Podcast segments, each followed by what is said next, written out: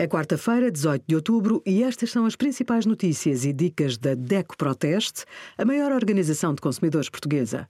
Hoje, em DECO.proteste.pt, sugerimos transporte escolar, conheça as regras, colonoscopia, quanto tempo de espera para fazer o exame e quanto vai receber de subsídio de desemprego na calculadora da DECO Proteste. Em Portugal, a indisponibilidade de medicamentos pode ser de três tipos faltas, rupturas e cessação de comercialização.